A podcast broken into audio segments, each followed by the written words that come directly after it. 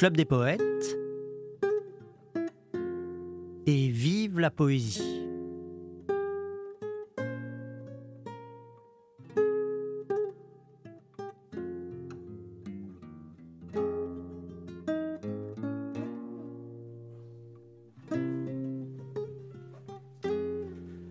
Je vais vous faire découvrir maintenant quelqu'un qui chante les poètes, qui les met en musique et qui les chante, et que j'écoute pratiquement tous les soirs sous forme d'enregistrement au Club des Poètes et que il y a quelques années, il y a une vingtaine d'années maintenant, quand il habitait encore à Paris, qu'il était étudiant à l'école normale supérieure, eh bien, je l'écoutais en direct puisqu'il venait tous les vendredis et samedis soirs au club. C'est un très bon ami à moi. Il s'appelle Benoît Dera. Il a mis les poètes en musique depuis Clément Marot jusqu'à Louis Aragon. Et euh, ça fait à peu près 400 euh, poèmes qu'il a mis en musique, je crois. Il en a déjà euh, enregistré beaucoup qui sont accessibles sur les plateformes euh, musicales sur Internet. Mais ce que je vais vous faire écouter maintenant, vous ne le trouverez pas sur les plateformes musicales, puisque c'est un enregistrement que nous avons fait au Club des Poètes il y a une dizaine d'années d'un de ses concerts. On écoute Benoît Dera.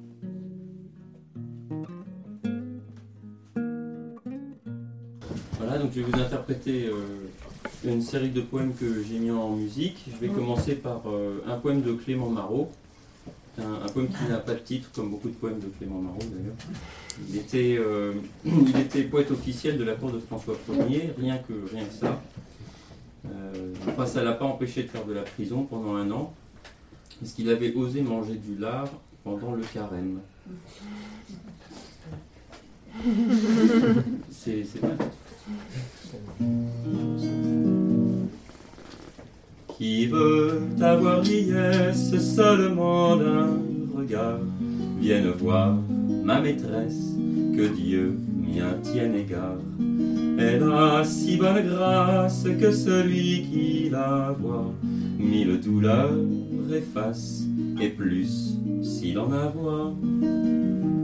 Les vertus de la belle me font émerveiller, la souvenance d'elle fait mon cœur éveillé. Sa beauté tant exquise me fait la mort sentir, mais sa grâce requise peut m'en bien garantir.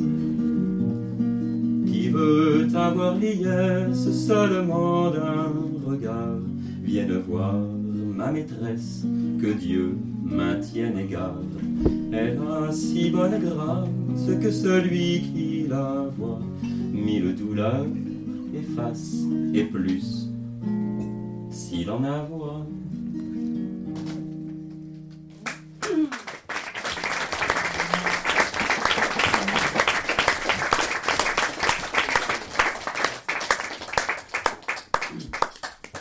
Euh, les poètes sont euh, très forts pour euh, se plaindre de tout.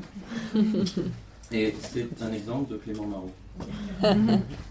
Souvent les poèmes de cette époque sont assez courts, c'est un poème assez court, mais une plainte euh, euh, néanmoins. Une plainte efficace, on va dire.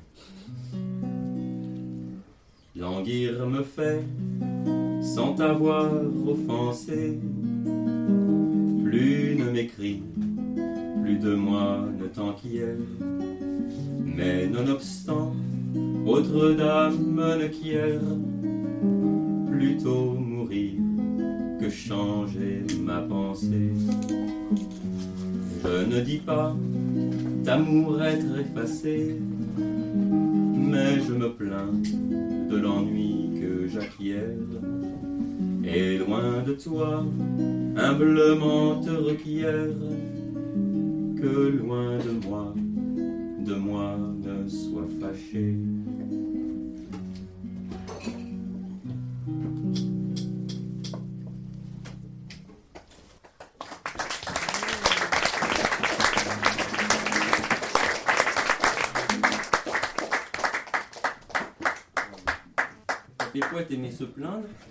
C'est vrai, mais il y a un poème dans toute l'œuvre de Ronsard, c'est simplement un, c'est une, très courte odelette euh, euh, qui euh, dit le contraire. C'est un aveu de Ronsard qui dit Moi j'ai toujours été heureux en amour. voilà. Et donc je tenais à vous l'interpréter parce que euh, à mon avis, c'est la réalité. Enfin, veux dire, voilà, il s'inventait des malheurs pour pouvoir écrire. Mais enfin, la réalité, c'est cet aveu, il était toujours heureux en amour. Vénus et par cent mille noms, et par cent mille autres surnoms, des pauvres amants outragés. L'un la dit plus dure que fer, l'autre la surnomme un enfer, et l'autre la nomme enragée. L'un l'appelle soucis et pleurs, l'autre tristesses et douleurs, et l'autre la désespérée. Mais moi, pour ce qu'elle a toujours été propice à mes amours, je la surnomme la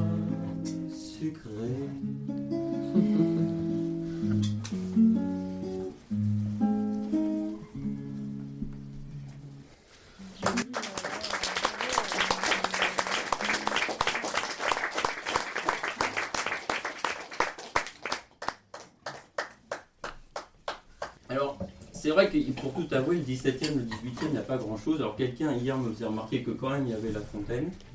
Il m'a dit relisez les deux pigeons de La Fontaine, vous verrez, il y a de la poésie au XVIIe siècle, bon c'est vrai. Mais enfin, bon, les deux pigeons, si on compare les deux pigeons à toute la poésie française du XIXe, euh, les deux pigeons pèsent pas lourd. Quoi. mais enfin bon, c'est vrai, il y a eu de La Fontaine, mais le 17e, le 18e n'a pas grand-chose, donc je vais faire un très grand saut. Je vais arriver jusqu'au 19e pour vous interpréter un poème de Théophile Gautier qui n'est pas réputé pour être un grand poète, et c'est un tort parce que c'est un grand poète. Relisez Emos et Camé, c'est magnifique. Pastel, pastel comme euh, les tableaux, les tableaux pastel.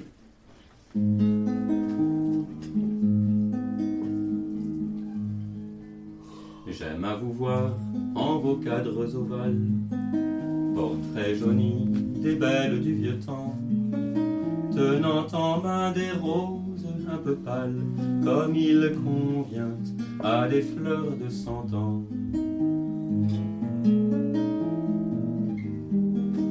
Le vent d'hiver, en vous touchant la joue, a fait mourir vos œillets et vos lys. Vous n'avez plus que les mouches debout, et sur les quais, vous gisez tous salis.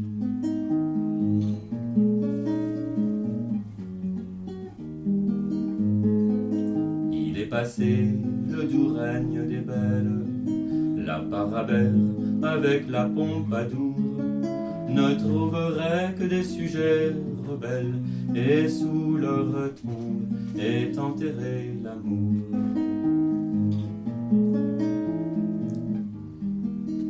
Vous, cependant, vieux portrait qu'on oublie, vous respirez vos bouquets sans parfum et souriez avec mélancolie au souvenir de vos galants défunts.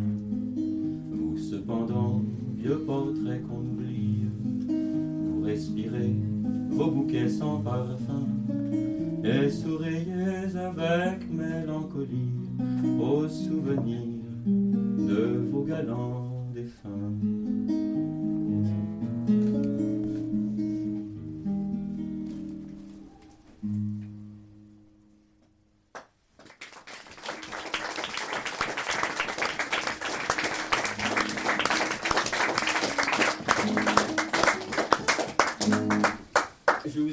Maintenant un poème de Baudelaire. Alors, vous savez, Baudelaire a, dédié les fleurs du mal à Théophile Gautier, euh, vous savez peut-être, et il a utilisé cette euh, formule assez ambiguë. Il a dit euh, à Théophile Gautier, le poète impeccable. Et alors, bien sûr, les critiques qui étaient patentes pour la poésie de Théophile Gautier ont tout de suite dit oui, franchement, c'est évident, c'est de l'ironie de la part de Baudelaire. Et en réalité, c'est une erreur des critiques, comme souvent et parce que la copie personnelle que Baudelaire avait envoyée à Théophile Gautier euh, euh, indiquait à la main, Baudelaire avait écrit à la main euh, cette dédicace n'est rien par rapport à mes réels sentiments pour vous et ma réelle admiration. Et donc Baudelaire était un véritable admirateur de, Gautier. Contrairement à ce qu'on peut penser, moi de, mon humble avis, je pense que c'est tout à fait raisonnable parce que Gautier est un très grand poète. Enfin, toujours est-il, un poème qui m'est cher de, de Baudelaire s'intitule La musique.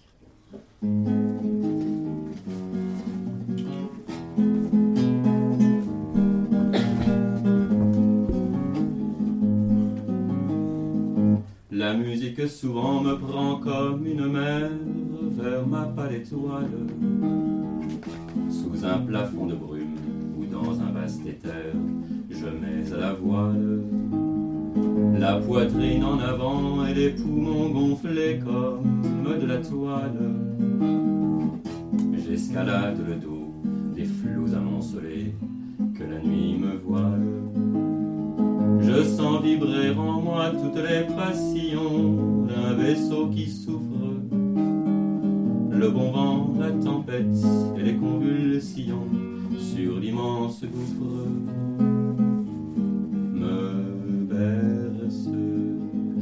D'autres fois calme, plat, grand miroir de mon désespoir.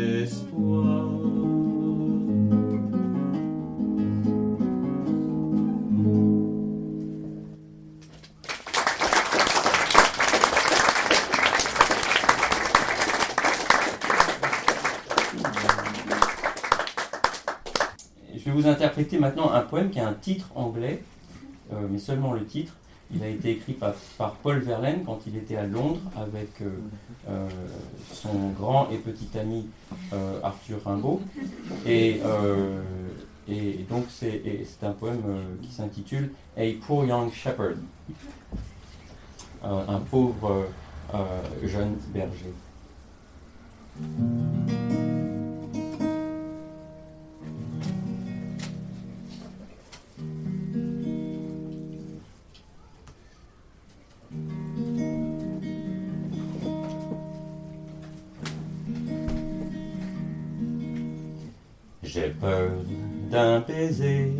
Comme d'une abeille. Je souffre et je veille sans me reposer. J'ai peur d'un baiser.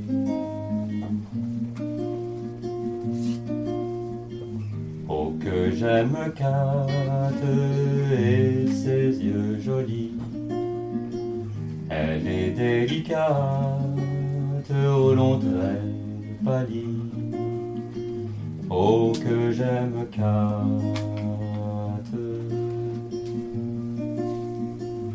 C'est Saint-Valentin, je dois et je n'ose lui dire au matin la terrible chose que Saint-Valentin.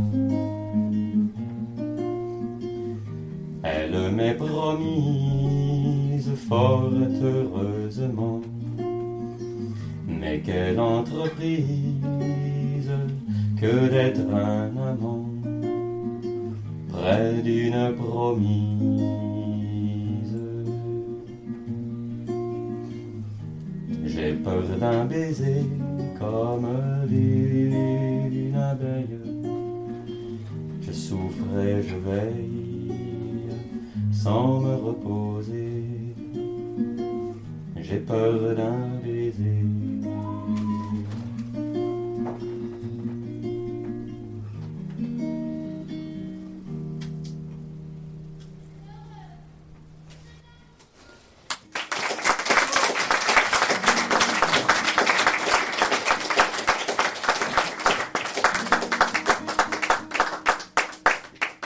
Alors pour ceux qui avaient des doutes quant au génie absolu de Paul Verlaine, je veux simplement vous faire euh, euh, noter que euh, ces deux premiers vers, J'ai peur d'un baiser comme d'une abeille, voilà, si on a écrit ça, on peut s'arrêter complètement de, tout écrire. Il faut s'arrêter là. Enfin, dans dans le cas de Paul Verlaine, il a continué, il a bien eu raison. Je vais vous interpréter un autre poème de Paul Verlaine que vous connaissez tous, c'est Chansons d'automne. Euh, c'est un poème, j'aime à raconter euh, une histoire, une petite anecdote. Euh, je connaissais ce, poème, bien sûr, depuis longtemps, par cœur, j'avais du mal à le mettre en musique parce qu'il a été mis en musique très souvent. Donc il y avait les musiques qui à chaque fois revenaient à mon oreille, ça, ça un peu. Et puis un jour j'en ai eu marre, je me suis, je me suis dit quand même il faut vraiment le mettre en musique parce que c'est un beau poème, voilà, puis on va en finir ce soir. Donc j'étais au métro Montparnasse Et il me restait trois stations, Duroc, Saint-François-Xavier, Varennes, pour arriver à Varennes. Et donc je me suis dit, voilà, il te reste trois stations, tu as trois strophes, tu les mets en musique, c'est fini, c'est bouclé. Et ça a marché. Enfin, j'espère.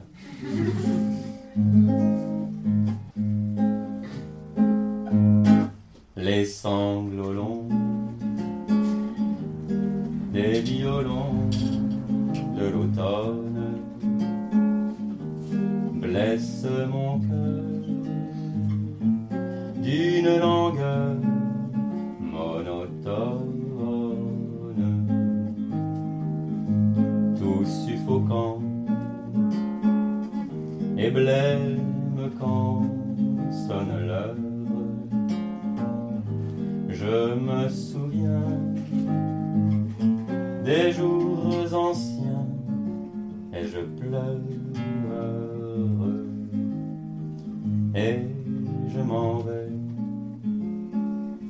Au vent mauvais qui m'emporte. De ça de là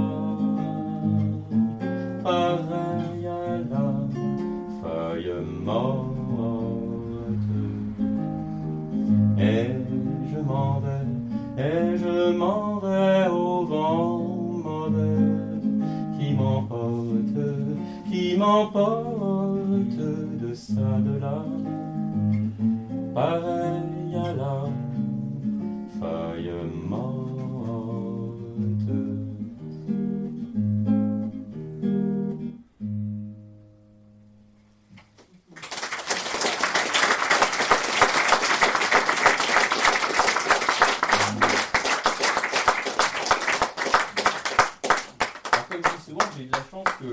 soit pas un, un poème avec plus de strophes parce que j'avais que trois stations. Il y en a qui aiment Green de, de, de Verlaine? Bien sûr. Mais qui n'aime pas Green de Verlaine? C'est ça la question. Oui, c'est vrai que c'est une question bête. hein. Merci. Bon, je vais vous interpréter Green de, de Verlaine.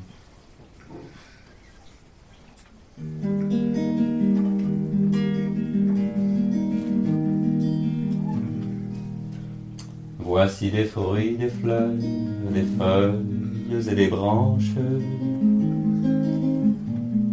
Et puis voici mon cœur qui ne bat que pour vous.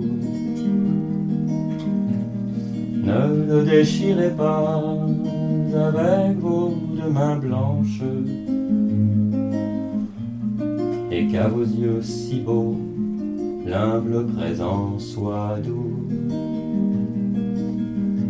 J'arrive tout couvert encore de rosée que le vent du matin vient glacer à mon front.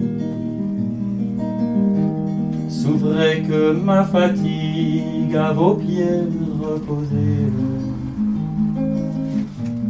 rêve des chers instants qui la délaceront. Sur votre jeune sein, laissez rouler ma tête toute sonore encore de vos derniers baisers. Laissez-la s'apaiser de la bonne tempête et que je dorme un peu puisque vous reposez. Laissez-la s'apaiser de la bonne tempête. Et que je dorme un peu puisque vous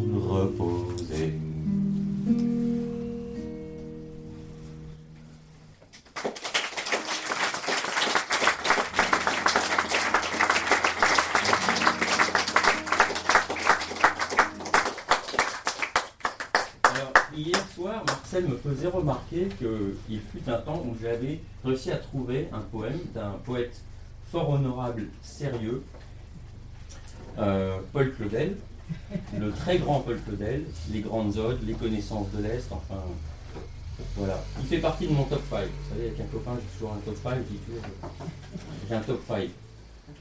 Et franchement, les connaissances de l'Est, c'est incontournable. Je ne sais pas si vous avez lu ou pas lu Les connaissances de l'Est, j'espère que vous ne l'avez jamais lu, pour vous, parce que ça veut dire que vous allez pouvoir le découvrir. C'est un, recueil que Paul Claudel a écrit quand il était euh, ambassadeur en Chine. il faisait partie du Quai d'Orsay, il, était très nombreuses années en Chine, avec Les connaissances de l'Est. C'est absolument merveilleux, mais dans un tout autre style. Euh, il a écrit un petit poème qui s'intitule Le colimaçon. Et je ne sais pas si Blaise vous a dit, mais ma spécialité en tant que scientifique, c'est euh, les limaces. Tu leur as dit, Blaise Voilà. Officiellement, euh, je suis un spécialiste des limaces. Mais ne riez pas, je vous en prie. Quand je dis ça, tout le monde rigole. Je ne sais pas pourquoi. Moi, j'adore les limaces. Euh, pour tout vous dire, plus spécifiquement, c'est les limaces des pays tropicaux d'Asie du Sud-Est. Et croyez-moi, il y en a beaucoup. Et donc, j'étais fort heureux de trouver chez Paul Claudel un petit poème qui s'intitule Le colimaçon. Je te le chante pour toi, Marcel. Le colimaçon. Le colimaçon, quand on lui adresse une critique, rentre à l'intérieur de son système philosophique. Un amant à moitié fou pour une femme sans mérite criait passion maudite. L'escargot lui dit Moi je m'en fous, moi je suis hermaphrodite. Moi je suis hermaphrodite. Tout au fond de l'escargot vide se trouve un palais splendide, orné d'un miroir sympathique pour y voir comme on est mis. Il faut être une fourmi.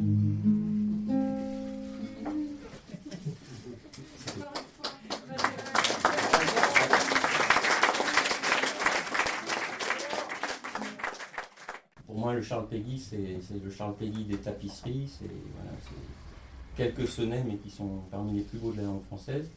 Et euh, Charles Péguy a écrit un, petit livre qui s'intitule Jeanne d'Arc, dans lequel il y a six ou sept poèmes. Et je vais vous interpréter euh, un poème qui s'intitule Les châteaux de Loire.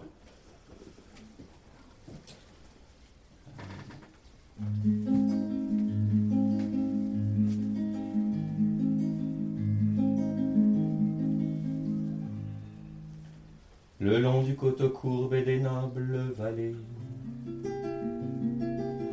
les châteaux sont semés comme des reposoirs.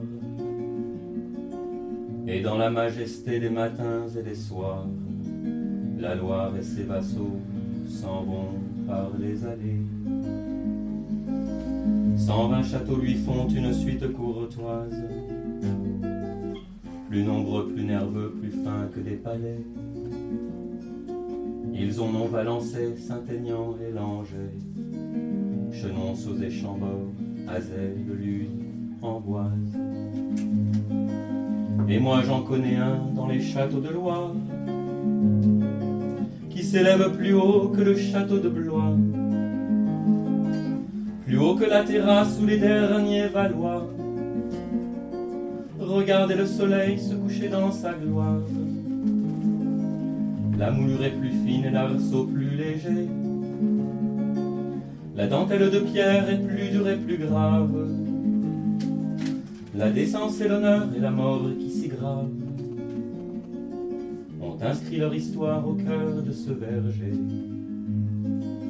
Et c'est le souvenir qu'a laissé sur ses bords une enfant qui menait son cheval vers le fleuve.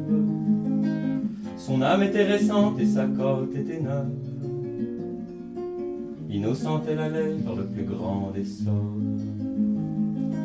Car celle qui venait du pays tourangeau, c'était la même enfant qui quelques jours plus tard, gouvernant d'un seul mot le rustre et le soudard, descendait de vers et montait vers Jargeau. Le long du coteau courbe et des nobles vallées, les châteaux sont semés comme des reposoirs. Et dans la majesté des matins et des soirs, la Loire et ses vassaux s'en vont par des allées. Cent vingt châteaux lui font une suite courtoise, plus nombreux, plus nerveux, plus fins que des palais. Ils ont non Valençay, Saint-Aignan et Langeais, Chenon sous Échambord, Azel, Lune, Amboise.